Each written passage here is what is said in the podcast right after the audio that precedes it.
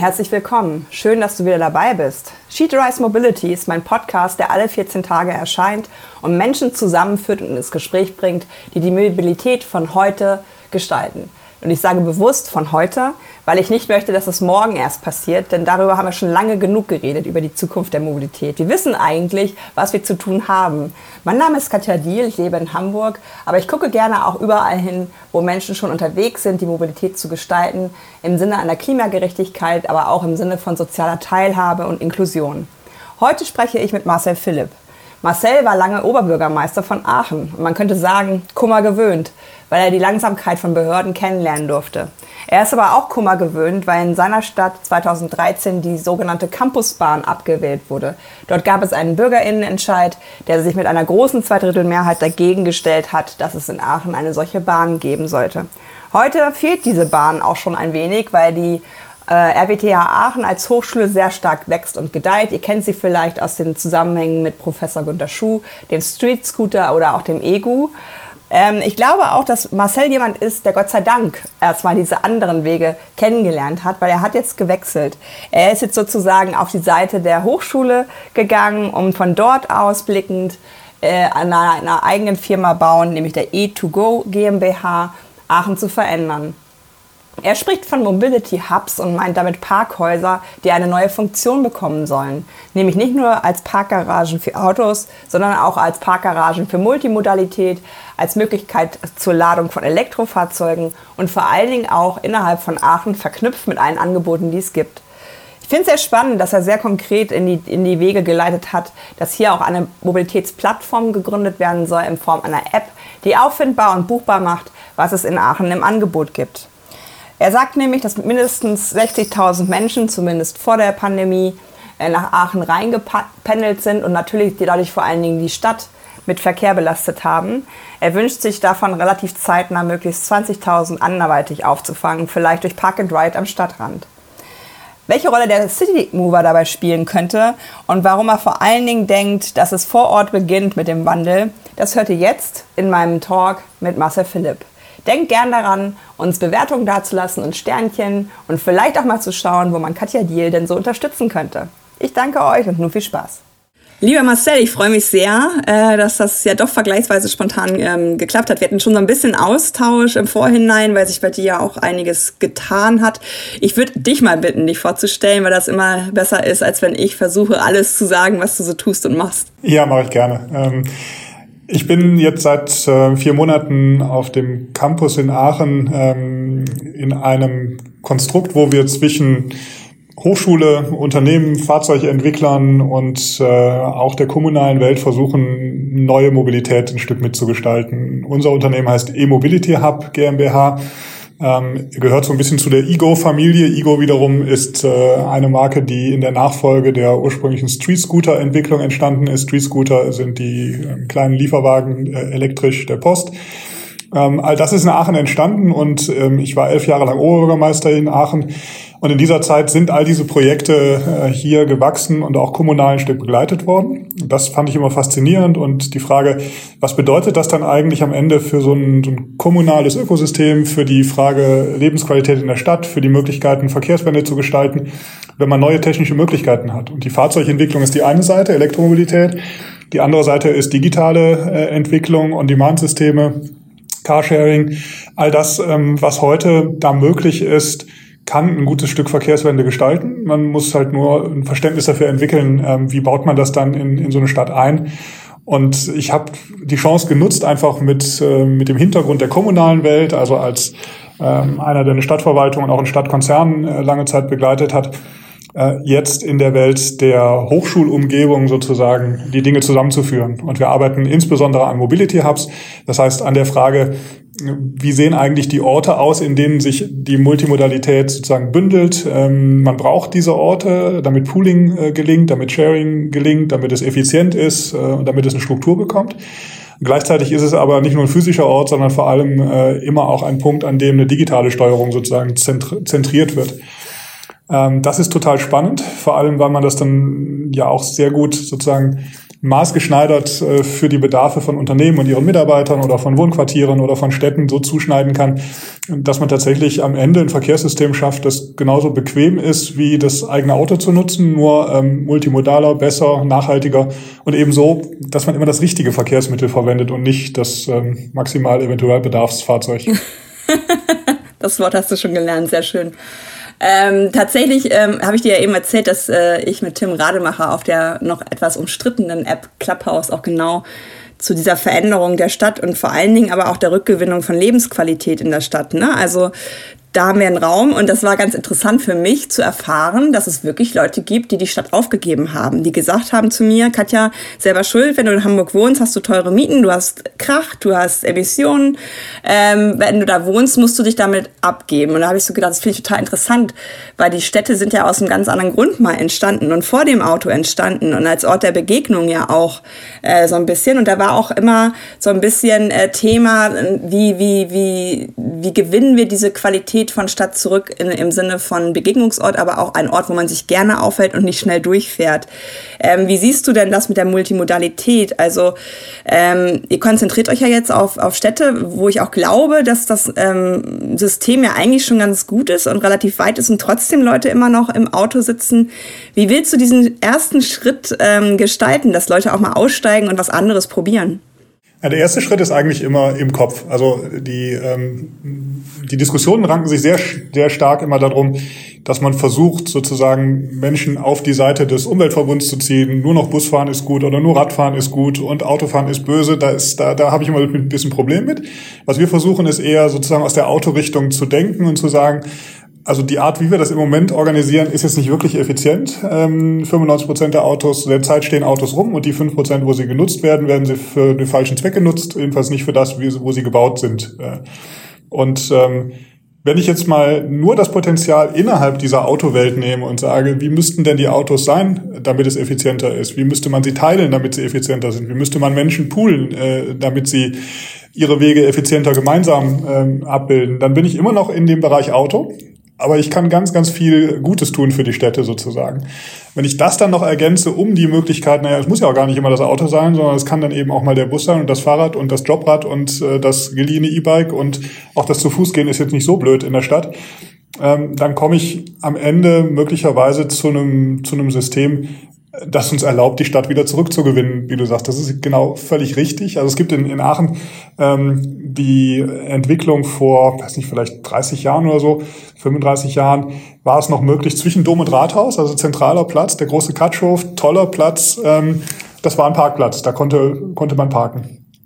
Irgendwann hat man das dann beendet. Seitdem ist dieser Platz groß, leer und frei ähm, und ähm, sozusagen zurückerobert. Das ist ein, ein wunderbarer, ruhiger Ort Heute kann sich das keiner mehr vorstellen, dass man da überhaupt hinfährt und dass man da parkt. Aber wenn man heute so ein Foto von damals sieht, stellt man fest, ähm, dass wir immer dazu neigen, sozusagen Gegebenheiten als unveränderbar oder selbstverständlich einfach hinzunehmen, anstatt so ein bisschen Abstand zu nehmen und mal zu gucken, geht das nicht eigentlich auch anders und, und äh, ist jetzt mal um konkret die Dominanz der, der Autos im Flächenverbrauch einer Stadt zu sehen, ist das wirklich so gewollt oder ist es notwendig, so wie wir das machen oder kann man das nicht anders machen?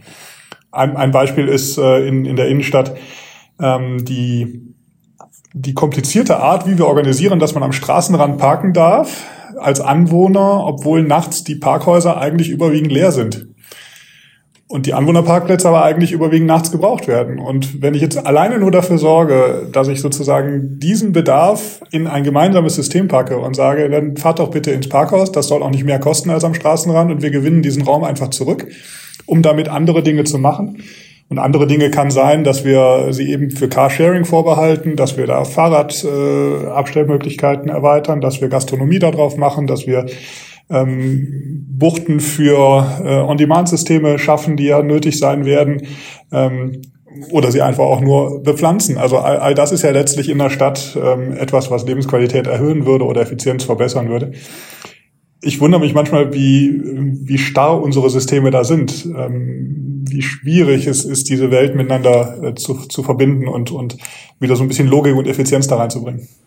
Als äh, ehemaliger Bürgermeister bist du dann ja auch gewohnt, wie, wie viel ähm, Emotionen an Parkplätzen hängt und an Bepreisung von Parkplätzen.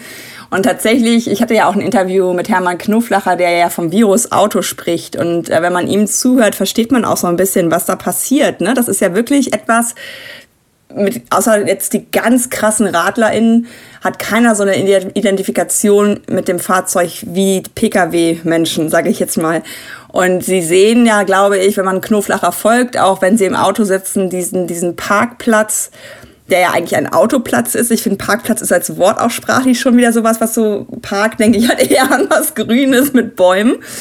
Und ähm, das ist wirklich so. Ich habe hier letztens vor der Haustür ist eine Kindertagesstätte. Da hat jemand ein Lastenrad auf einen Autoplatz gestellt und es gab ein richtiges Wortgefecht, weil da jemand parken wollte. Und dieser Lastenrad-Daddy hat versucht, diesen Automann zu sagen: Ich bin ein Mensch. Wir beide haben unser Fahrzeug dabei. Ich bringe mein Kind jetzt in die Kita und bin dann, ja, ich will ja nicht nochmal um den Block fahren. Das fand ich total spannend, weil das sind so kleine ähm, Alltagsbeobachtungen, die einfach zeigen, wie sehr das in uns verankert ist. Ähm, wie bist du denn, um jetzt noch vielleicht diesen ersten nochmal im Rückblick zu gestalten, ähm, wie bist du denn angetreten als Oberbürgermeister? Hattest du eine Vision? Weil das ist manchmal auch etwas, was man braucht, um diesen Weg zu gestalten. Wir haben es eben im Vorgespräch auch schon gesagt, du und ich, wir sind uns nicht immer einig, aber wir gehen zumindest in die gleiche Richtung. Wie hast du da als Politiker vermittelt, ähm, wie deine Stadt aussehen soll, wohin, wohin du mit bestimmten Maßnahmen auch willst? Ja, zu der Zeit, als ich angetreten bin, also vor jetzt elf, zwölf Jahren, ähm, waren andere Themen ähm, etwas vorherrschender noch, nämlich die Frage, wie ist die, das Profil der Stadt in Bezug auf ihre Hochschuleigenschaft sozusagen ähm, zu entwickeln. Also es gab die Idee der Campusentwicklung, der, einer massiven flächenmäßigen Erweiterung der, des Bereichs, den die Hochschule in Anspruch nimmt gleichzeitig ein Stück ähm, Neuorganisation, ähm, aber auch der Frage, wie muss eigentlich eine Stadt mit ihrer Hochschule zusammenarbeiten? Wie muss man da zusammenwirken und äh, wie kann man die Ziele ein bisschen synchronisieren? Das war eigentlich so das, das dominierende Thema. Und das ist auch ziemlich gut gelungen, eine, eine wirklich ähm, gute Zusammenarbeit hinzubekommen, die schon mit dem Willen, Wachstum und Exzellenz sozusagen als Hochschulstadt äh, abzubilden, gestartet ist, aber gleichzeitig auch verträglich. Also dass, dass auch eine Stadtgesellschaft ein Stück ähm, Identifikation mit ihren Hochschulen ähm, entwickelt. Das war in der Tat vor, vor 10, 12 Jahren noch so, dass das auseinandergedriftet ist. Also es gab viele in der Stadt, die, die gar kein Verständnis dafür hatten, welche Ansprüche die Hochschule an Flächen und sonstigen Dingen einfach stellt. Ähm, wir haben sehr dafür gesorgt, dass man, dass man auch, ähm, dass die Hochschule die Bedürfnisse der Menschen in der Stadt äh, stärker sieht und die Menschen aber auch sich mehr mit, ihr, mit der Entwicklung und den Chancen aus den Hochschulen identifizieren können. Und da war sehr hilfreich, dieses Thema Elektromobilität zu haben. Also ein, ein Leuchtturmprojekt, das jeder versteht. Ah, hier wird ein Auto entwickelt. Auto kann jeder, versteht jeder, weiß jeder, was gemeint ist.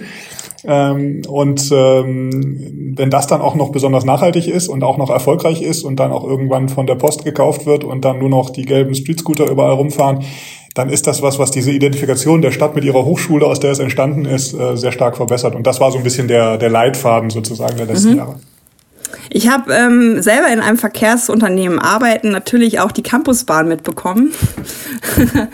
Und das war für mich damals ganz spannend, weil ich habe da für die Stadtwerke Osnabrück, aber auch für die Verkehrsgemeinschaft, man hat da ja immer tausend Hüte, das wirst du auch kennen, wenn man äh, Verkehr kommunal gestaltet, was da für interessante Geflechte manchmal sind. Und da haben wir in Osnabrück sitzend auch ähm, gerade angefangen. Ähm, Osnabrück ist jetzt auch relativ führend mit Elektrobussystemen. Ähm, das zu verändern, ähm, ein Projekt Mobile Zukunft zu gründen mit Stadt und Stadtwerken, die Mobilität verändern zu wollen. Und da waren halt auch Diskussionen. Wir haben damals ganz interessiert nach Aachen geschaut, weil es gab, glaube ich, ein kommunikatives Problem auch, weil du das jetzt gerade, es fällt mir jetzt gerade so ein, weil du es jetzt gerade auch ähm, erschließt sich mir jetzt nochmal das anders als Thema, dass es, wenn es da einen Konflikt gab mit der Hochschule, dass die Hochschule eine Campusbahn, die ja keine Campusbahn war, sondern auch anderen Leuten was Gutes getan hätte. Ähm, wie guckst du auf solche Themen da heute? Würdest du da anders mit umgehen mit solchen Kommunikationen oder was ist so dein Fazit aus dieser Situation? Die ist ja abgelehnt worden. Also, ja, genau. also es war zwei Drittel Mehrheit dagegen. Ähm, ich, ähm, ich weiß, dass da zu dem Zeitpunkt immer noch so ein bisschen diese Trennung und der skeptische Blick auf das, was die Hochschule macht, eine Rolle gespielt hat. Aber das war, glaube ich, nicht das Entscheidende. Ausschlaggebend war, und da weiß ich auch gar nicht so richtig, ob man das, ob man das wirklich heilen könnte, ob man das heute anders aufziehen und dann gewinnen würde.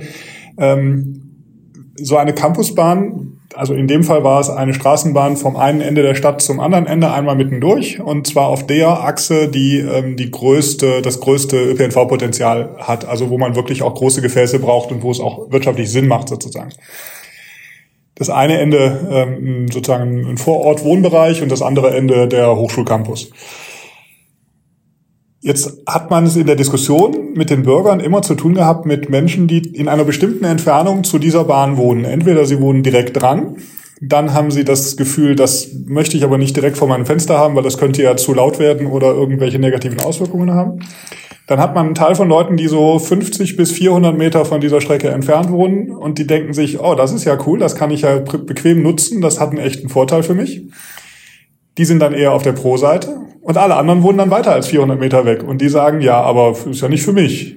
Ähm, da müsste ich ja dann nochmal irgendwie umsteigen oder ähm, ja, warum soll ich jetzt für 200 Millionen Euro, die die Stadt da ausgeben will, äh, etwas unterstützen, was ich jetzt gar nicht für mich selber brauche. So, ähm, damit kommt man zu zwei Drittel Nein. So einfach ist das. Und, und das ist uns nicht gelungen, diese diese, diesen Effekt auf das Gesamtsystem so darzustellen, dass es jeder für sich ähm, verinnerlichen konnte, wie wichtig das ist. Wir haben das versucht, natürlich damals auch schon mit den Themen Nachhaltigkeit und so ein bisschen Verkehrswende, aber auch ganz konkret mit der Frage, wenn wir in die Elektromobilität, die ja alle Aachener für sich als tolles Thema inzwischen erkannt haben, äh, verbinden, dann ist das die große Chance, entlang einer solchen Strecke ähm, die Unterwerke und die Infrastruktur, die ich für Ladeinfrastruktur brauche, ähm, auch zu installieren, ohne, ohne irgendwelche neuen Systeme aufbauen zu müssen, sondern das kann man in einem Zug machen.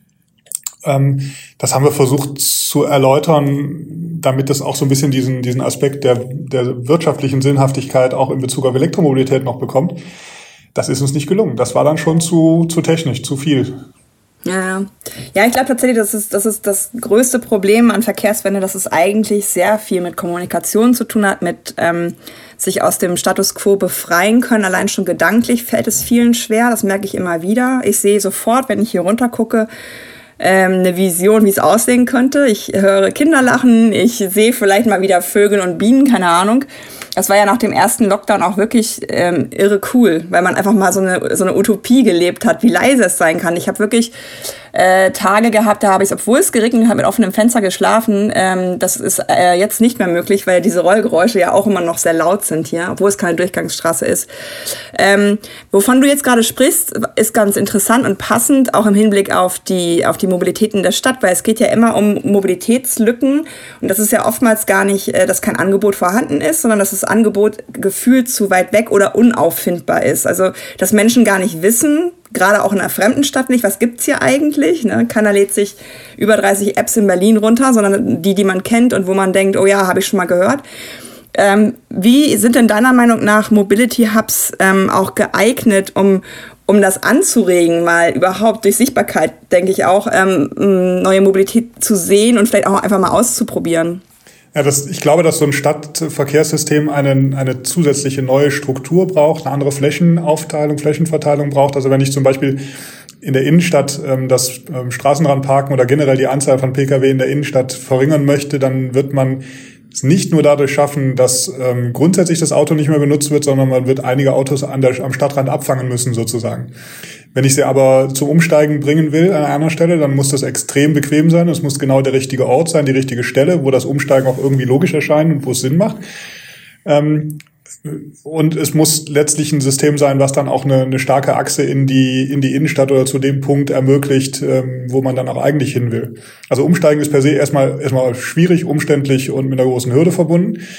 Es wird aber nicht anders gehen, weil ich einfach in der Stadt ähm, bestimmte Dinge nicht verträglich gestalten kann. Die Anzahl und die Art der Pkw am Straßenrand sind nicht mehr verträglich. Auf dem Land habe ich aber gar nicht so die Notwendigkeit, zwingend da sozusagen Dinge zu verbieten, die ähm, weil, weil Pkw teilweise auf dem eigenen Grundstück abgestellt werden oder weil man einfach genug Platz hat und weil das weil die Problemlage da gar nicht so groß ist.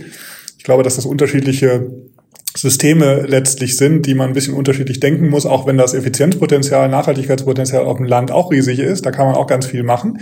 Aber es wird andere Lösungen brauchen als die Lösungen, die man in der Stadt braucht. So, wenn ich jetzt also in, der Stadt das neu strukturiere, brauche ich, muss ich Flächen definieren, wo Fahrzeuge ähm, abgestellt werden können, wo man umsteigen kann, wie man das gestaltet und wie dann, wie dann die, die Verkehrsangebote von dem Punkt aus weitergehen. Ähm, und das muss einfach eine Selbstverständlichkeit und Sichtbarkeit bekommen, ähm, die auch eine Zuverlässigkeit, die, die so eine Redundanz ermöglicht. Also wenn das eine Verkehrsmittel halt gerade nicht verfügbar ist, muss ich immer noch zwei andere Möglichkeiten haben, äh, wegzukommen und zwar sofort äh, und, und nicht irgendwie umständlich mit drei anderen Apps oder sonst wie, sondern es muss total einfach sein. Und ich glaube auch, dass wir ähm, von verschiedenen Wegen auf die gleichen Ressourcen zurückgreifen können müssten. Also auch von verschiedenen privaten Apps auf öffentlichen Nahverkehr zugreifen und mit multimodalen Apps des ÖPNV ähm, auf private Anbieter zugreifen und diese, dieses Ineinander ähm, verschränken und verbinden verschiedener Systeme führt letztlich zu der Redundanz, die wir da brauchen. Ja, ich habe das immer wieder, ähm, das Bild der vielen kleinen Könige, weil so viele Frauen gibt es ja noch nicht in dem Bereich, sowohl in den Autokonzernen als auch in den Verkehrsunternehmen, die alle ihre eigene App wollen, die alle ihr eigenes Logo sehen wollen. Und meiner Meinung nach ist das beste Geschäftsmodell, ein, ein, ein, ein, ja, ein Gut zu haben, was jemand haben will, also was, was mir was bringt und es zu kennen. Und da hel helfen ja eigentlich die Dinge, die Daten ermöglichen, um zumindest diese Auffindbarkeit zu erhöhen. Und wir haben jetzt so ein bisschen abstrakt in unserer Nerdsprache von Mobility Hubs geredet. Ähm, mach doch mal, ein, ich sehe da hinten auch bei dir im Hintergrund, mach doch mal ein Bild. Ähm, was, was ist so ein Hub? Was, was finde ich da? Der Hub ist viel, vielfach ein Parkhaus, was es schon gibt. Also ein Ort, an dem sozusagen äh, sich schon das Auto abstellen und vielleicht irgendwo eine, eine Velocity-Station oder irgendein Carsharing sowieso schon ringsrum ein bisschen angesiedelt haben. Das heißt, ein Ort mh, hm, für, für Mobilität und Umsteigen. Was wir machen, ist die Verbindung ähm, mit einem Ökosystem, wo die App für den Nutzer eigentlich die Hauptrolle spielt. Also mit, mit einem Klick ähm, sich seinen, seinen Buszugang ähm, zu ermöglichen und zu sagen, so ich steige jetzt hier in den Bus ein, den sehe ich da gerade drüben und alles andere muss das System eigentlich machen. Also ich muss da gar nicht nach einem Ticket äh, suchen, nach einem Preis suchen, äh, nach irgendwelche Daten eingeben oder Bezahlsysteme eingeben, sondern äh, ich sag, ich steige jetzt ein und das System ähm, sieht über die GPS-Daten, aha, das, äh, das matcht gerade ähm, App und Bus sind auf einer Linie, also ist er jetzt wirklich gerade eingestiegen und wenn er aussteigt, äh, wird die Fahrt beendet und über dem Hintergrund über die App abgerechnet. Ähm, etwas, das für ein, für ein Verkehrsunternehmen im öffentlichen Bereich bisher noch relativ schwer vorstellbar ist und von dem wir aber sagen, ja, aber genau so wollen wir das haben und das machen wir jetzt auch. Und wir werden das zunächst mal mit On-Demand-Shutteln äh, zeigen, wie das geht. Und ähm, wenn dann die Öffentlichen mit einsteigen, ist das prima. Ähm, äh, und ich glaube, genauso einfach muss es sein. Auch das Buchen eines, eines äh, Carsharing-Autos oder eines On-Demand-Shuttles äh, muss so sein, dass das nicht mehr als zwei Klicks sind. Der große Vorteil für mich ähm, bei On-Demand Ride Pooling ist ja tatsächlich auch, erstens, du hast es sofort. Also sobald du das System etabliert hast, brauchst du keinen Haltestellen, keinen Aufzugbau, keine, keine Maßnahmen, die ja auch wieder für Klima nicht so gut sind, weil Beton ist ja wirklich auch so ein CO2-Emitter und du hast die Möglichkeit, das Angebot für den Kunden oder die Kundin insofern zu gestalten, als dass du Fahrzeuge einsetzt, die zum Beispiel barrierearm sind oder ähm, ja. Was es aber noch nicht so richtig viel gibt. Also die meisten ähm, Carshare oder On-Demand-Shuttle-Fahrzeuge sind ja letztlich so ein Neunsitzer ähm, Verbrennungsmotor und, und nicht Niederflur. Also was wir eigentlich brauchen, ist elektrisch und Niederflur. Und so, dass man auch stehend äh, drin fahren kann. Und, und das ist so ein bisschen der Schritt, den wir hier in Aachen jetzt mit dem People Mover von Ego uns in den nächsten Monaten erhoffen, der jetzt so langsam auf die Straße kommt, Prototypen gibt's jetzt schon, ähm, dass, dass da einfach auch eine neue Art von Fahrzeugen verfügbar werden. Und die sind total geeignet für, für On-Demand-Shuttle-Systeme, weil sie einfach ein schnelles Ein- und Aussteigen, eine, eine leichte Zugänglichkeit ermöglichen und eben stadtverträglich sind. Und ich glaube, da wird sich auch technisch noch viel tun jetzt. Ja, und dieses Fahrzeug ist ja die ganze Zeit unterwegs. Ne? Also ähm, viele Leute meckern ja manchmal, ja, dann sind da aber ein, zwei Leute drin. Erstens ist, ist es kleiner als der klassische Bus, also kann vielleicht sogar auch dort fahren, wo so ein klassischer Bus gar nicht eine Anschlussbeziehung äh, bieten könnte. Und er bewegt sich ja die ganze Zeit, will heißen, er hat eine Art Tagesroute und er setzt ja dann jedes Mal diese privaten Pkw. Und das sind, glaube ich, da kommen wir wieder zur Kommunikation das sind, glaube ich, die, die Dinge, die, die manchmal so ein bisschen äh, untergehen, weil die Leute halt optisch ein Fahrzeug sehen, wo nur jemand drin sitzt, der alleine oder zu zweit ist. Aber, aber das ist tatsächlich ein großes Moment Risiko. Ähm, wir haben ja, ja. mit den, mit den Free-Floating Carsharing-Geschichten eigentlich das negative Beispiel erlebt, dass es eigentlich nur mehr Autos am Ende sind und nicht weniger. Ähm, und das darf uns bei dem On-Demand-Ride-Pooling ähm, nicht passieren. Also das darf nicht das zusätzliche Taxisystem sein, was nur noch mehr Fahrzeuge auf die Straße bringt, sondern gemessen äh, wird der Erfolg an dem, an dem Pooling. Gelingt es wirklich, Menschen zu bündeln auf ihrem Weg. Und äh, ich glaube, deshalb ist es so wichtig, darüber zu reden, auch maßgeschneiderte Systeme zu, von Anfang an zu haben, ein Gefühl dafür zu haben, wo ist denn der Bedarf, der genau darauf passt, ähm, damit da auch eine Akzeptanz ist und das System wirklich auch funktioniert. Im Grunde vom ersten Tag an auch mit einem messbaren Nachhaltigkeitseffekt. Und wie wollt ihr das ähm, jetzt starten? Wie, wie, wie, wie geht man so ein Projekt an? Weil ihr treibt ja auch ein bisschen Leute vor euch her, die es sich ein bisschen vorsichtig gesagt bequem gemacht haben in den Systemen, in denen sie so sind, die vielleicht auch gar nicht so schlecht finden, dass das alles so Silos sind und jeder für sich das macht. Ihr seid ja jetzt jemand, der einmal so die, die, die Verdrahtung hinbekommen muss, aber auch ja, das System ja irgendwie auf Augenhöhe bringen muss mit den verschiedenen PartnerInnen, die ihr da so habt, oder? Ja, das, das ist genau das, das Spannende. Wir haben die Voraussetzungen, dieses ganze Netzwerk zu bespielen. Ähm, das passt einfach super. Wir haben ein paar Leute hier sozusagen, die, die das auch für sich ähm, als Mission empfinden, zu sagen, ich will da weiterkommen und ich habe auch ein paar, sehe auch ein paar Wege, wie man Enden zusammenbringen kann. Und äh, Professor Schuh ist sozusagen der, der, der große Antreiber, der dahinter steht und, und schon ganz viel auf den Weg gebracht hat, auch mit seinen Impulsen in die Autoindustrie über Street Scooter und Ego ja wirklich schon, ich sag mal, auch viel äh, viel Staub aufgewirbelt hat und, und ähm, Dinge bewegt hat, auch mit eigenem Risiko. Ähm, und wenn wir auf dem Niveau weitermachen, ähm, dann werden wir, glaube ich, auch einen wirklich messbaren Beitrag zur, äh, zur Verkehrswende insgesamt hinbekommen und das Thema Multimodalität, das, das ganzheitliche Denken, das, äh, das Arbeiten an der gesamten Stadtstruktur auch tatsächlich ein Stück mitgestalten können. Da bin ich ziemlich optimistisch. Wenn das nicht von hier aus gelingt, äh, von Aachen aus und mit den Voraussetzungen, die die Hochschule hier hat, dann wüsste ich jetzt nicht von wo. Und dann vielleicht so als letzter Punkt, ähm, was sind jetzt so die konkreten ersten Schritte? Also wie geht ihr jetzt genau in dem Projekt auch weiter voran? Im Moment sind wir in der Software-Weiterentwicklung. Also was wir haben, sind äh, die klassischen Carsharing-Software-Bestandteile und On-Demand-Shuttle-Buchungsmöglichkeiten als Einzelsysteme. Und wir bauen darauf jetzt die multimodale äh, Betriebssoftware auf. Das heißt, so ein, so ein Hub ähm, wird dann steuerbar von der Parkraumbewirtschaftung und dem Berechtigungsmanagement äh, bis zu allen einzelnen Verkehrsarten, die man buchen und abrechnen kann über diese App. Das ist natürlich in, in vielen anderen Bereichen auch schon entwickelt und gedacht, ähm, multimodal Dinge buchbar zu machen. Aber der Grundgedanke, dass dann ein Instrument besteht, was an einen Hub gebunden und für Unternehmen maßgeschneidert ähm, zur Verfügung gestellt werden kann, gibt es so am Markt noch nicht, ähm, hat aber das größte Effizienzpotenzial. Ähm, da sind wir sehr davon überzeugt. genau das werden wir nutzbar machen und in, in ersten Projekten auch mit, mit Partnern sozusagen im, im richtigen Leben ähm, testen und, und weiter optimieren. Das ist so das Projekt für die nächsten äh, Monate als ähm, als ein neuer Service am Markt überhaupt aufzutauchen. Und ähm, parallel interessiert uns sehr äh, die, die Schnittstelle zu den kommunalen Strukturen. Ähm, wie können wir Mobility Hubs dann insgesamt nutzen, um auch gesamte Pendlerströme wirklich zu verändern? Ähm, denn also Aachen hat zum Beispiel 90.000 Einpendler etwa 60.000 davon kommen im Auto. Wenn ich jetzt ein messbares Ergebnis ähm, haben möchte, dass man das auch in der Stadt sieht, dann muss ich mir irgendwie vornehmen, mal 20.000 Autos an der Stadtgrenze abzufangen. Mhm. Wenn ich 20.000 Autos abfangen will, muss ich dafür irgendwie den Platz schaffen. Ich muss eine Grundstruktur schaffen. Ich muss ein Commitment der Stadt schaffen, wo das denn sein soll ähm, und, und wie man von da aus dann wegkommt. Ja. Mhm. Diese, diese ganzheitliche Sicht und die Frage, wie sieht das in der großen Zahl aus, ähm, die ist ganz spannend, weil es ohne eine Grundhaltung einer Stadt am Ende gar nicht gehen wird. Finde ich auf jeden Fall super und ich glaube, wir verabreden uns für in einem halben Jahr oder so nochmal, dass wir nochmal gucken, äh, wie weit das dann gediegen ist. Und vor allen Dingen finde ich super, dass es sichtbar werden wird, ne? weil ähm, da ist die RWTH Aachen auch, finde ich, klasse, dass man halt auch mitbekommt, diese einzelnen Dinge, die es da so gibt und ich glaube, dass wirklich, wie du schon sagst, wenn, wenn ich in Aachen wo dann, äh, weil die ganzen Kräfte da ja auch schon andere Dinge verändert haben. Ich danke dir auf jeden Fall für die Zeit und bin echt gespannt, was wir bald auf, aus Aachen hören und wünsche dir viel Glück mit dem Projekt.